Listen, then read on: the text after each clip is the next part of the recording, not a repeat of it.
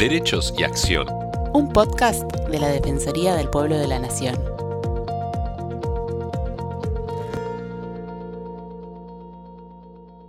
Bienvenidos a los podcasts de la Defensoría del Pueblo de la Nación. Soy Estefanía González Isola y estoy junto a Fernando Almirón para compartir temas de interés general. El Censo Nacional de Población, Hogares y Viviendas de la República Argentina es un relevamiento estadístico que está coordinado por el Instituto Nacional de Estadísticas y Censos, el INDEC, según el mandato de la Ley 17.622, y es implementado por las direcciones provinciales de estadística en cada jurisdicción.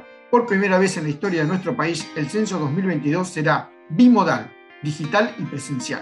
El primer censo nacional se realizó en el año 1869 y fue ordenado por Domingo Sarmiento. En el año 2010, durante el bicentenario de la Revolución de Mayo, se desarrolló el hasta ahora último censo nacional de la Argentina que arrojó un estimado de la población total del país de 45.376.763 habitantes. El censo 2022 debió realizarse en 2020, pero se retrasó por la emergencia sanitaria ocasionada por la pandemia del COVID-19. Para hablar sobre la realización del Censo 2022 estamos en comunicación con Mariano Poledo, director nacional de Planificación, Relaciones Institucionales e Internacionales del INTEC. Mariano es licenciado en Economía en la Universidad Nacional de Mar del Plata con especialización en agronegocios y alimentos, en la UBA. Se desempeña en el INTEC desde agosto del 2018 y es el coordinador del Censo 2022. Hola Mariano, ¿cómo estás? Hola, ¿qué tal? ¿Cómo estás? Un gusto y gracias por la convocatoria. No, por favor, Mariano. Para comenzar, queremos que nos comentes para que nuestros oyentes sepan de qué se trata el Censo Nacional de la Población, Hogares y Viviendas de la República Argentina. Bueno, un censo brinda información estadística estructural, ¿sí? principalmente las variables demográficas básicas y sobre todo el conteo poblacional. O sea, ese es el producto principal de un censo, entonces hablamos de cuántos somos, quiénes somos, cómo somos, dónde estamos.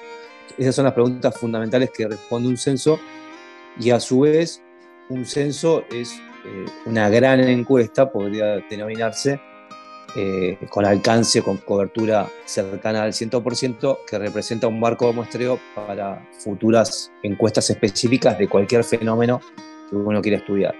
Entonces, eh, en términos, digamos, de la utilidad, eh, es la principal herramienta de planificación de políticas públicas que tiene un Estado, mediante la cual eh, puede proyectar ¿sí? la planificación de, políticas de todo tipo y también para el sector privado en lo que hace a la estimación de, demanda de bienes y servicios o eh, proyectos de inversión, ¿sí? hacer cálculos estimativos sobre determinadas cuestiones en función por ejemplo, eh, la estadística sociodemográfica en una determinada área. Eso es a grandes rasgos los beneficios de un censo que, son, son muchos, ¿no? Claro, cuando se planteó este censo, bueno, se iba a hacer el año 2020, ya lo dijimos, por la pandemia se tuvo que suspender. Eh, ¿Cuáles fueron los objetivos que se fueron planteando y cómo se fue desarrollando esto? Porque estos contratipos también hacen que eh, se, se, desequilibre un poco todo lo que uno viene preparando, ¿no? Sí, por supuesto. la pandemia nos hizo replantear no solamente en el caso de Argentina, sino muchos países eh, del mundo han replanteado sus censos, los, generalmente los han prorrogado, eh, y la verdad que la pandemia también aceleró un proceso de incorporación de tecnología que de otra manera por ahí hubiese tardado un poco más, ¿no? Y en este caso, en el caso nuestro de la Argentina, eh, introducimos el censo digital, ¿sí? que es un canal más que se pone a disposición de la población para que se autocense, ¿sí? para que autocomplete el cuestionario censal, de manera de adelantar, eh, adelantarse al día del censo, que es el 18 de mayo. O sea, ese día, el operativo del censo va a ser parecido a los que tradicionalmente se hicieron en el pasado. Hay algunas diferencias metodológicas, más algunas innovaciones tecnológicas que tiene este censo que les puedo contar, pero básicamente es un censo bimodal con un censo digital que no es obligatorio, sino más bien se pone a disposición de los hogares para que lo completen, pero sí es obligatorio completar el censo o responder el censo el día del censo 18 de mayo. Perfecto, Mariano. Y, y, contanos cómo se va a desarrollar el censo digital. ¿Cuántas personas participan de esto? Bien, el censo digital eh, hoy actualmente tiene una bienvenida, la verdad estamos muy conformes con, con, la bienvenida por parte de la población. Estamos en un 7% aproximadamente del total de viviendas. El total de viviendas son 17 millones a nivel nacional y estamos cerca de los 3 millones y medio de personas censadas. Eh, por supuesto que no puedo decirte un porcentaje, no puedo, digamos, adivinar o predecir un porcentaje de cobertura que va a tener este censo digital, pero eh, pasados pocos días, desde el 16 de marzo hasta ahora, eh, estamos conformes con, con cómo viene progresando día a día eh, y también es muy importante la difusión que, que, hagamos por todos los medios posibles para que la gente en general use este, este canal y pueda adelantarse al día del censo porque va a ser más eficiente el operativo el 18 de mayo, tanto para la población como para los censistas que van a salir a la calle, que aproximadamente son 600.000 censistas. Eh, entonces, en el caso de, un hogar que haya hecho el censo digital, lo único que debe hacer es responder dos preguntas. Primero, darle el código de completamiento al censista, que es un código alfanumérico de seis caracteres, y luego responder a la pregunta de cuántas personas viven en, en este hogar eh, por sexo eso nada más. Entonces hablamos de tres o cuatro minutos versus una entrevista cara a cara con el cuestionario completo por un hogar de cuatro personas, eh, serían entre 15 y 20 minutos. Eh, o sea, estamos eh, muy, expectantes y, y, con muy buena recepción por parte de la población al censo digital. Bueno, ¿cómo puede hacer la población para participar a partir de ahora, que nos escuche, para entrar y participar en el censo digital? Bueno, ingresando a censo.gov.ar con B larga, ahí van a encontrar eh, un botón a la derecha en la parte superior de la pantalla, iniciar censo digital, y una vez que entran ahí, lo primero que, tienen que, hacer es validar, validar que, que son una persona, que la persona que está entrando ahí es una persona y no es un robot. Y para eso es que se pide el DNI, día y mes de nacimiento. O sea, esos datos DNI, día y mes de nacimiento no son parte de la información sensual ni tampoco se guardan, solamente se piden para verificar que, es una persona la que está enfrente del teclado y no un programa. Una vez que se valida eso, hay que generar el código único de la vivienda. ¿sí? El usuario tiene que generar el código único de la vivienda, eh, es decir, dando los datos completos de su domicilio, empezando por provincia, ¿no? provincia, departamento, localidad, eh, nombre de la calle, altura catastral, piso, departamento cuando corresponda. Eh, y si esa vivienda aparece listada, porque nosotros tenemos un listado previo de viviendas, si esa vivienda aparece listada, automáticamente se, se, va a abrir esa opción, lo van a ver en el mapa, van a tener la posibilidad de confirmar que con el puntero del mapa que están en su vivienda, y una vez que confirman, están en condiciones de empezar el censo.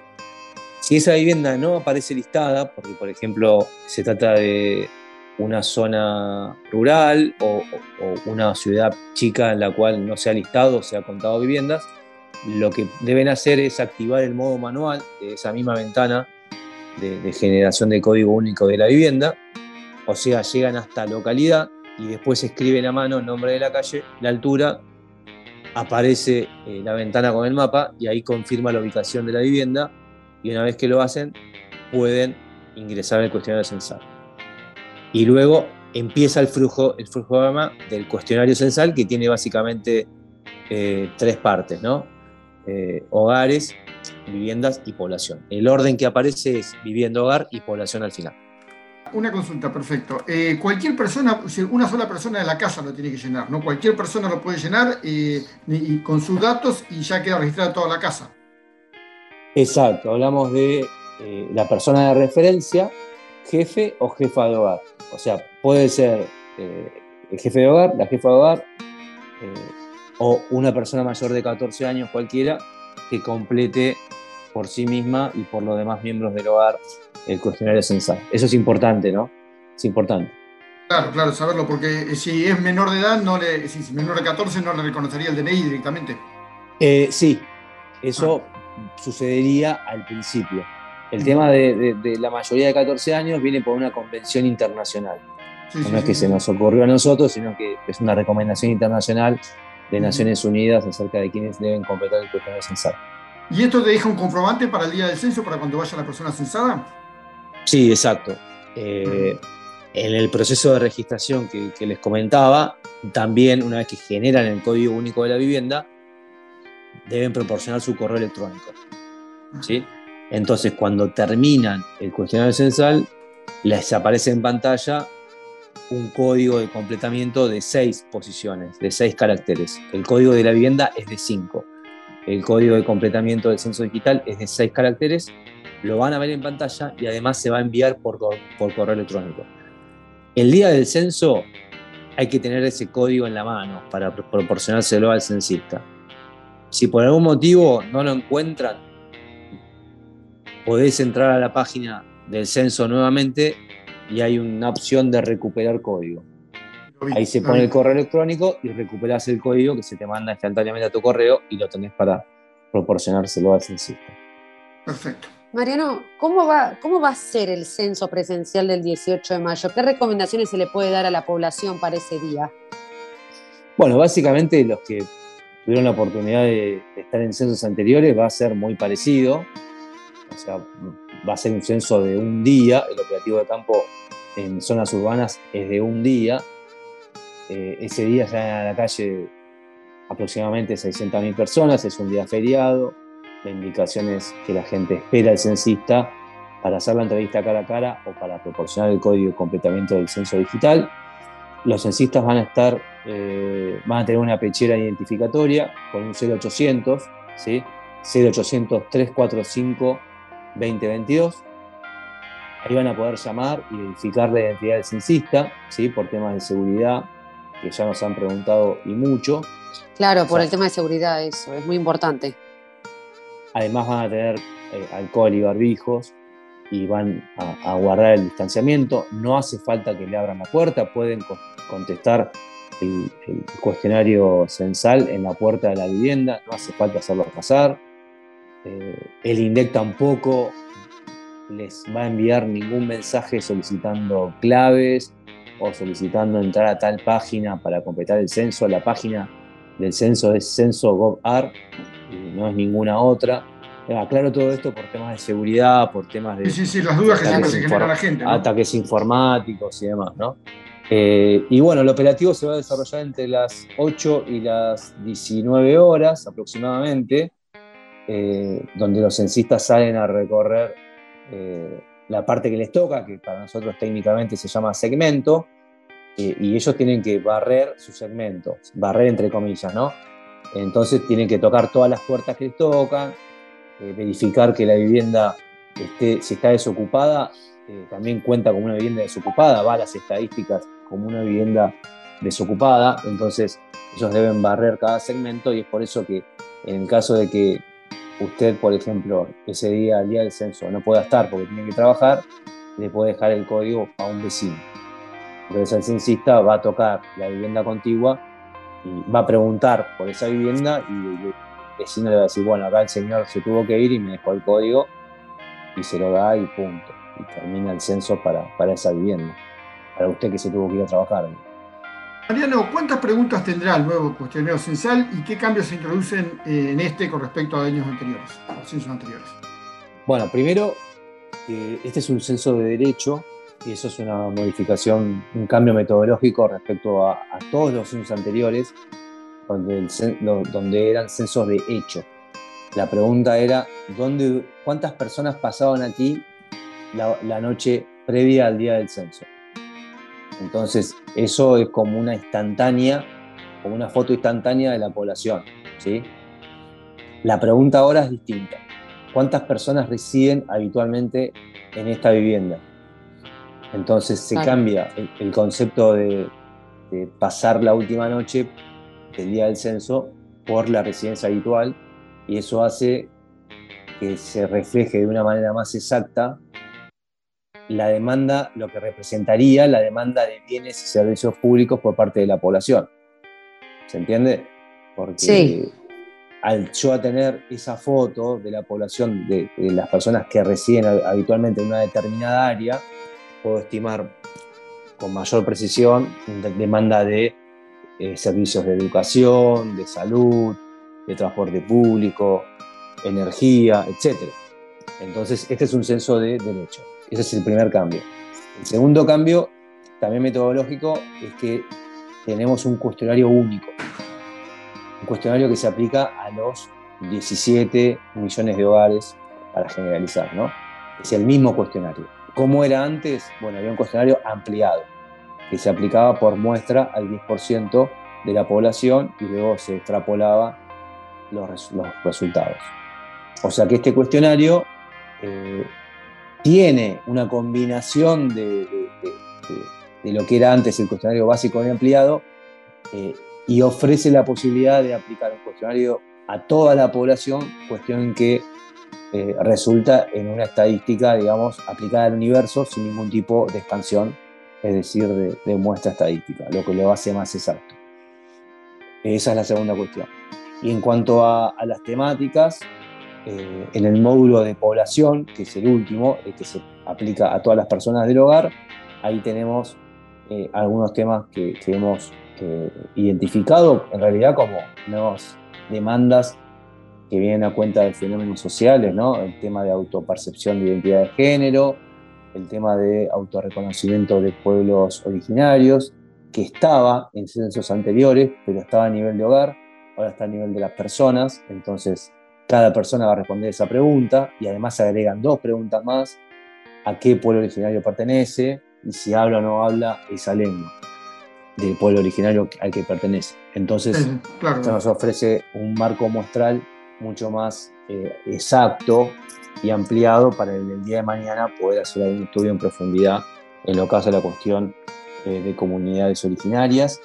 También está el tema de afrodescendencia, que se, se utilizó en 2010, pero en el cuestionario ampliado y a nivel de hogar, lo que también era inexacto, porque además se expandía la población, ahora es a todas las personas. Eh, después en el hogar preguntamos acerca de, discapacidad, ¿sí? pero no preguntamos usando la palabra discapacidad por una convención, digamos, o por buenas prácticas estadísticas, porque en realidad la discapacidad eh, es una condición que se evalúa, ¿no? Eh, entonces, lo que han experimentado los países y lo que sucede en la realidad, que existen más personas con discapacidad que personas realmente declaradas o con certificados de discapacidad. Entonces, no se pregunta, ¿usted tiene algún tipo de discapacidad? No se pregunta eso porque la discapacidad es una condición. Tampoco se pregunta si la persona tiene algún tipo de condición médica eh, o algún tipo de enfermedad, porque hay, hay un sesgo entre personas que tienen o no tienen acceso al sistema de salud o que realmente no conocen su condición médica. Entonces la pregunta eh, se hace de la manera más comprensible en términos de usted tiene alguna dificultad para ¿sí? caminar, comunicarse, vestirse, subir escaleras. Entonces esa pregunta formulada de esta manera lisa y llana eh, permite tener un panorama no de discapacidad, sino de las dificultades que enfrenta la población y tener ahí eh, una, una, comparativa entre eh, lo que declara la población como dificultades y lo que tenemos en los registros administrativos como certificados de discapacidad. Eh, es, es, una cuestión interesante y que tiene mucho, mucho hilo y tela para cortar. Seguro. El tema de las estadísticas de, de, discapacidad. También vamos a preguntar en el hogar el tema de, de TICs, tecnologías de información y la comunicación, eh, si Está hogar bueno. cuenta con conexión a internet, eh, tablet, notebooks, eh, celular con conexión a Dispositivos. internet, dispositivos. Exacto.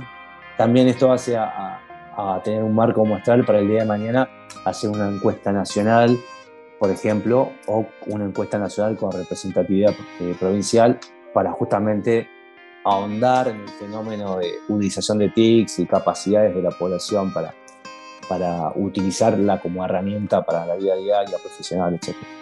si están capacitados. Justo mi siguiente pregunta era, ¿para qué sirven los datos de un censo y cuándo se difunden los resultados después de haberlo hecho? Bueno, los resultados tenemos tres hitos. Primero, eh, a los 30 días del día del censo, resultados básicos preliminares. Sí. Eh, esto es el conteo demográfico eh, básico por sexo, edad, distribuido por provincia.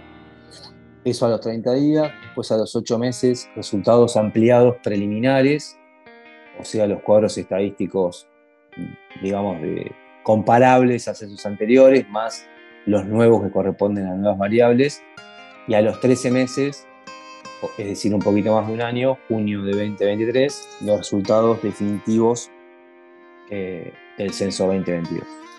Y en cuanto a los beneficios, eh, como te decía al principio, ¿no? es una herramienta de planificación para el Estado, de políticas públicas, para el sector privado, también de estimación de, inversiones, proyectos, eh, para la realización de estudios académicos, para las proyecciones de población. En 2010 la cifra eh, del, conteo poblacional fue de 40.6 millones de personas en 2010. Las proyecciones hoy están rondando los 46 millones, pero son proyecciones en función a esa estructura demográfica, ¿sí? ¿Se entiende? Aquella estructura demográfica de hace 12 años. Entonces, este censo va a brindar una nueva estructura demográfica actualizada que va a permitir, digamos, que las próximas proyecciones sean más exactas que las actuales. Eso es, a grandes rasgos, la, utilidad de toda la infraestructura estadística y de cómo además un censo apoya la producción de nuevas estadísticas. Para finalizar, eh, una, una, pregunta muy, muy formal. ¿El censo es obligatorio responder este censo? Sí, es obligatorio. El censo de población es obligatorio responderlo eh, eh, el día del censo. O sea, el, censo digital no es obligatorio mm. responderlo, es una herramienta que, pusimos a disposición de, los hogares para que se adelanten al día del censo, poder hacer más eficiente el operativo en este contexto de pandemia, de distanciamiento social, pero el día del censo, eh, responder el censo es obligatorio. ¿Hay multas? No hay multas, sino que hay una, digamos, persuasión que, los censistas están entrenados a, hacerla, deben hacerla en términos de explicar eh, por qué es obligatorio contestar un censo de población. Perfecto. Bueno, y para finalizar, hay una mesa de ayuda al censo, el 0810-345-2022, para cualquier persona que siga teniendo alguna duda respecto a esto. Muchas gracias, Mariano, por haber estado con nosotros. Gracias a ustedes y a disposición. Muchas gracias, Mariano, y los esperamos la próxima semana en una nueva emisión de Derechos y Acción. Derechos y Acción es un podcast original de la Defensoría del Pueblo de la Nación. La producción de este episodio estuvo a cargo de Bianca de Gaetano, Nelly Durán Cianotti, Martín Genero y Georgina Sturla. Podés encontrarnos en redes. Por WhatsApp, escribirnos al 113-762-4966. En Twitter e Instagram, buscanos como arroba DPN y en Facebook como arroba dpn.argentina.